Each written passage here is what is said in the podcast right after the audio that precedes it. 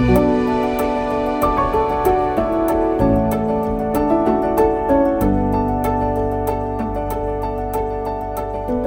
sommes à Québec au monastère des Augustines. Je m'appelle Catherine Gadouri et je suis médiatrice culturelle. Je me trouve en compagnie de Mélanie Lafrance, historienne spécialisée en histoire des communautés religieuses.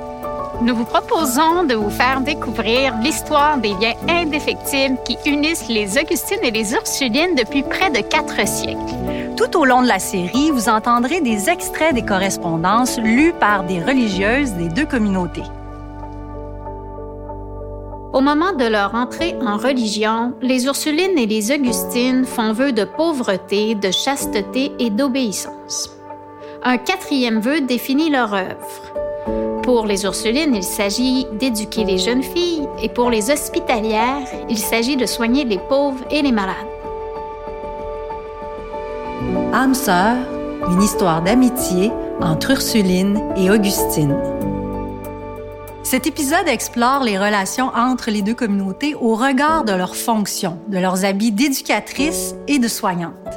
Sous ces habits bien distincts se révèlent des liens tissés serrés et des partages de savoir et d'expertise. Troisième épisode, habits d'éducatrice ou habits d'hospitalière, des liens tissés serrés et des savoirs partagés. En 1712, l'analyste de l'Hôtel-Dieu écrit il y a peu de religieuses ici qui n'aient été pensionnaires chez les Ursulines ou qui n'y aient quelques parentes, ce qui doit entretenir l'union qui, sans cela même, devrait toujours être fort solidement établie entre nous. En 1712, le pensionnat des Ursulines était la seule école pour filles de la Haute-Ville de Québec. Les Ursulines entretiennent des liens étroits avec leurs anciennes élèves. Certaines d'entre elles sont devenues hospitalières. Leur sentiment d'appartenance envers leur maison d'éducation, conjugué aux liens familiaux, ne pouvait que renforcer les relations entre les deux communautés. En 1634, cinq ans avant l'arrivée des Ursulines et des Augustines, Jean Bourdon arrive en Nouvelle-France à titre d'arpenteur et d'ingénieur de la colonie. Il va épouser Jacqueline Potel, avec laquelle il aura de nombreux enfants, dont quatre filles. Anne, Geneviève, Marie et Marguerite Bourdon seront éduquées chez les Ursulines. Anne et Geneviève prennent l'habit d'éducatrice, tandis que Marie et Marguerite prennent celui d'hospitalière. Je suis en compagnie de Josée Pomainville, coordonnatrice aux archives au monastère des Ursulines. On retrouve dans les documents historiques des traces du passage des deux sœurs Bourdon chez les Ursulines. Oui, euh, effectivement, dont euh, la première trace, c'est euh, sa touche Geneviève, donc l'aînée de la famille, qui va entrer chez les Ursulines en 1654. Elle va faire profession, puis elle va prendre le nom de Mère Saint-Joseph. En 1654, on rappelle que la communauté comptait environ une douzaine de religieuses ursulines, mais elles étaient toutes nées en France. Oui, effectivement. Donc, la particularité de Geneviève, c'est d'être la première Canadienne à faire profession chez les Ursulines. Et d'ailleurs, euh, lors de son décès, euh, les, les, Ursulines vont faire un bel hommage euh, à Geneviève dans les, dans les annales. Extrait lu par sœur Hélène Plourde, Ursuline. À peine fut-elle professe qu'on l'employa dans les classes dont elle s'acquitta dignement. Elle était des premières familles de ce pays, monsieur son père étant procureur du roi en cette ville. Anne est la sœur cadette de Geneviève et elle va rentrer chez les Ursulines en 1660. Elle va prendre le nom de Mère Sainte-Agnès. Et si Geneviève a été la première Canadienne à devenir Ursuline, Anne, elle va être la première Canadienne à être nommée supérieure du monastère des Ursulines en 1700. Et c'est intéressant parce que selon sœur Marie-Emmanuelle Chabot, en 1700, Monseigneur Saint-Vallier aurait préféré qu'une religieuse d'origine française soit nommée supérieure, mais la communauté a élu Anne Bourdon comme supérieure. Exactement. Et en plus, euh, Anne et Mère Sainte-Agnès, donc, euh, va être parmi les Ursulines qui vont réécrire les annales euh, suite au feu de 1686. on sait que le premier tome a, été perdu et les religieuses vont le réécrire de mémoire. Et maintenant, ce, ce document-là, on l'appelle le vieux récit aux archives. Il est toujours présent dans nos archives. Marie et Marguerite Bourdon ont choisi l'habit d'hospitalière. La vie religieuse de Marie sera plutôt courte puisqu'elle décède à l'âge de 20 ans. Sa sœur Marguerite va œuvrer comme hospitalière pendant de nombreuses années sous le nom de sœur Saint-Jean-Baptiste. Elle est d'ailleurs l'une des fondatrices de l'hôpital général en 1693. Les religieuses qui fondaient des missions étaient généralement autorisées à aller visiter les autres communautés de la ville avant leur départ. Le 26 mars 1693, Marguerite Bourdon de Saint-Jean-Baptiste rend visite aux Ursulines. Elle y a probablement rencontré Geneviève et Anne, ses deux sœurs devenues Ursulines. Au 19e siècle, les quatre filles du docteur Joseph Pinchot et de son épouse Geneviève Parent étudient chez les Ursulines. Deux d'entre elles deviennent religieuses, une ursuline et une hospitalière. Mathilde Pinchot-Sainte-Antoinette entre chez les Ursulines en 1847. Elle décède deux années plus tard d'une maladie pulmonaire et son père peut venir à son chevet en qualité de médecin. Joséphine Pinchot de Saint-André, sœur aînée de Mathilde, entre chez les religieuses hospitalières de l'Hôtel-Dieu en 1847. Un extrait de sa nécrologie témoigne de la valeur que les Augustines accordaient à l'éducation des Ursulines. Extrait lu par sœur Carmel Bisson, Augustine. Joséphine prit son éducation chez les Ursulines jusqu'à l'âge de 20 ans. Les dernières années, elle y resta pour les ouvrages de dessin, la peinture, et elle se perfectionna dans les dernières études de sciences pour une grande éducation. La religieuse hospitalière Cécile Landry de Sainte-Hélène a vécu presque centenaire. Ancienne élève des Ursulines, elle fête en janvier 1878 ses 50 années de profession religieuse à l'Hôtel-Dieu. Pour la circonstance, les Ursulines préparent une visite surprise d'un groupe de leurs élèves. Une lettre de la supérieure des Ursulines adressée à la supérieure des Augustines renseigne sur l'organisation de la visite, sur son caractère inusité et sur l'enthousiasme suscité. Extrait lu par sœur Lise Monroe, Ursuline. Nous sommes à préparer une petite surprise à nos chères mères hospitalières à l'occasion de la grande fête de demain, à laquelle, certes, nous ne voulons pas rester étrangères. Où serait-il donc possible de recevoir un groupe de nos petits élèves, entre 15 et 25, soit dans une de vos salles, soit à un de vos parloirs, pour fêter l'aimable anniversaire que votre chère jubilaire salue pour la cinquantième fois? Si la chère mère Sainte-Hélène pouvait se trouver à la portée des enfants, celles-ci lui mettront une couronne sur la tête. Jugez de la joie de ces chères petites partir des Ursulines en ambassade à l'Hôtel-Dieu, porter les vœux des premières aux chères hospitalières, présenter des félicitations à la chère mère Sainte-Hélène. Ah, elles n'en peuvent plus de bonheur. Veuillez bien me faire dire, ma révérende mère, à quelle heure demain notre joyeuse troupe devra prendre la route de votre cher monastère et m'informer où il faudra conduire ce nouveau genre de porte-compliment. Une réponse au plus tôt m'obligera. Une deuxième lettre confirme l'heure de la visite. Et non sans un brin d'humour, la supérieure des Ursulines se fait rassurante quant au désagrément qui pourrait être occasionné par la venue des élèves. Que la bonne mère Sainte-Hélène ne craigne rien. Tout sera très simple et court. D'ailleurs, nous ne donnerons à notre petite famille qu'une heure au plus de liberté. Il faudra ensuite revenir en cage. Au début du 20e siècle, avec la spécialisation des soins médicaux et hospitaliers comme l'asepsie et la chirurgie, plusieurs religieuses ursulines sont hospitalisées à l'Hôtel-Dieu de Québec. Emma Simon de Saint-Jean-Baptiste est d'ailleurs la toute première ursuline à être opérée à l'hôpital. La riche correspondance qui entoure cet épisode de soins témoigne de l'affection, de la générosité, mais aussi du pragmatisme qui caractérise les rapports entre les deux communautés. Dans une première lettre datée du 28 janvier 1901, la supérieure des Ursulines informe la supérieure des Augustines de la venue prochaine à l'hôpital de Sœur Saint-Jean-Baptiste. Les Ursulines ont une requête spéciale à adresser aux hospitalières. Elles leur demandent d'accueillir la malade dans leur infirmerie à l'intérieur du cloître plutôt que dans un lit de l'hôpital. Les Augustines acceptent avec plaisir et humilité.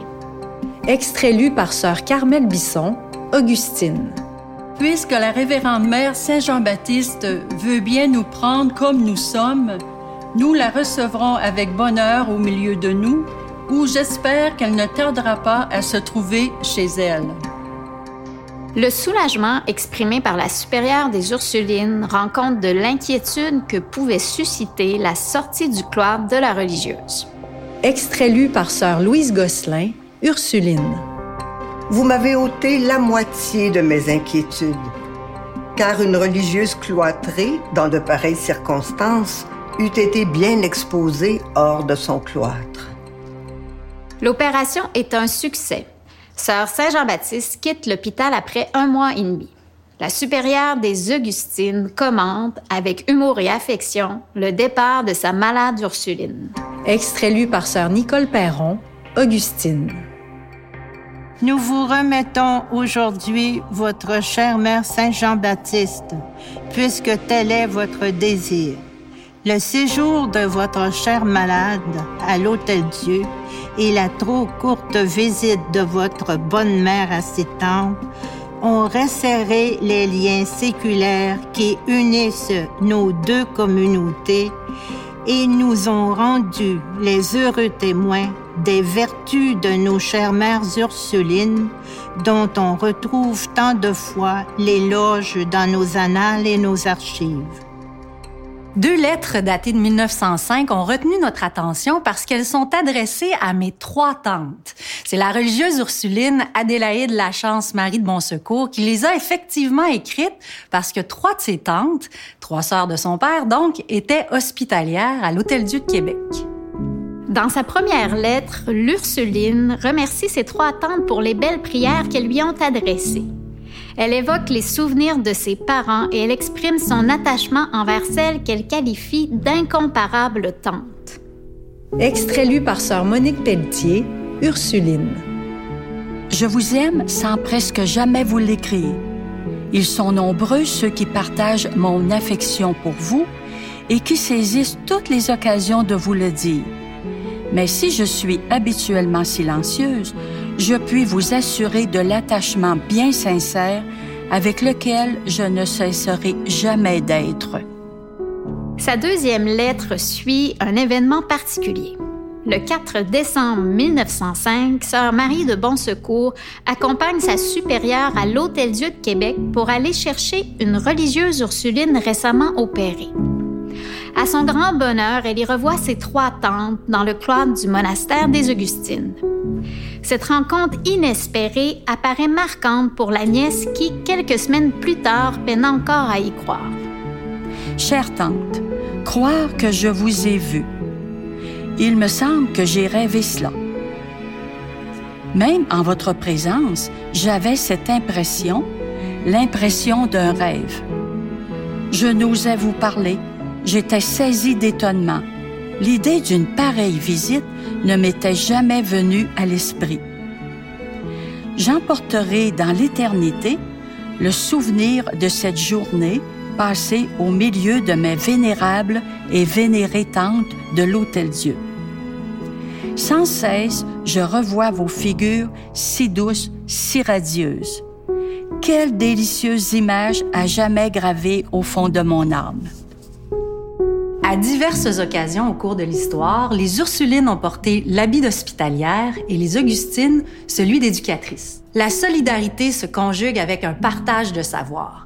En septembre 1759, au moment de la capitulation de Québec, l'analyste de l'hôpital général écrit au sujet des religieuses Ursulines, extrait lu par sœur Marie-Paul Cochon, Augustine.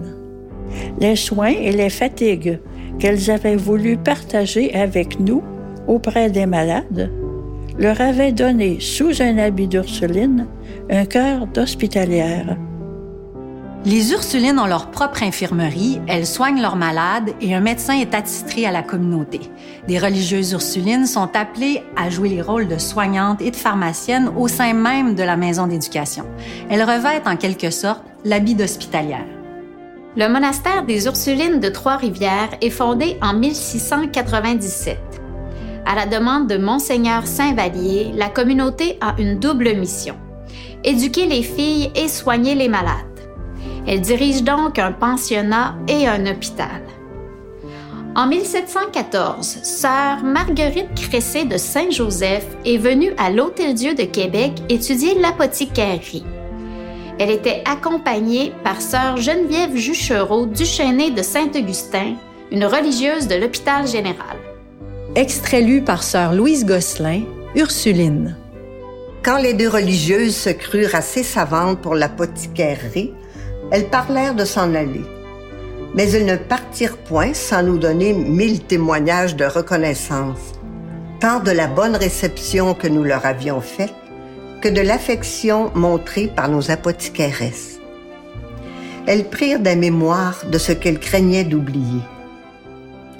La mère Saint-Augustin de l'hôpital général apprit aussi à faire les fleurs et emporta un petit assortiment dont on lui fit présent pour continuer à y travailler chez elle.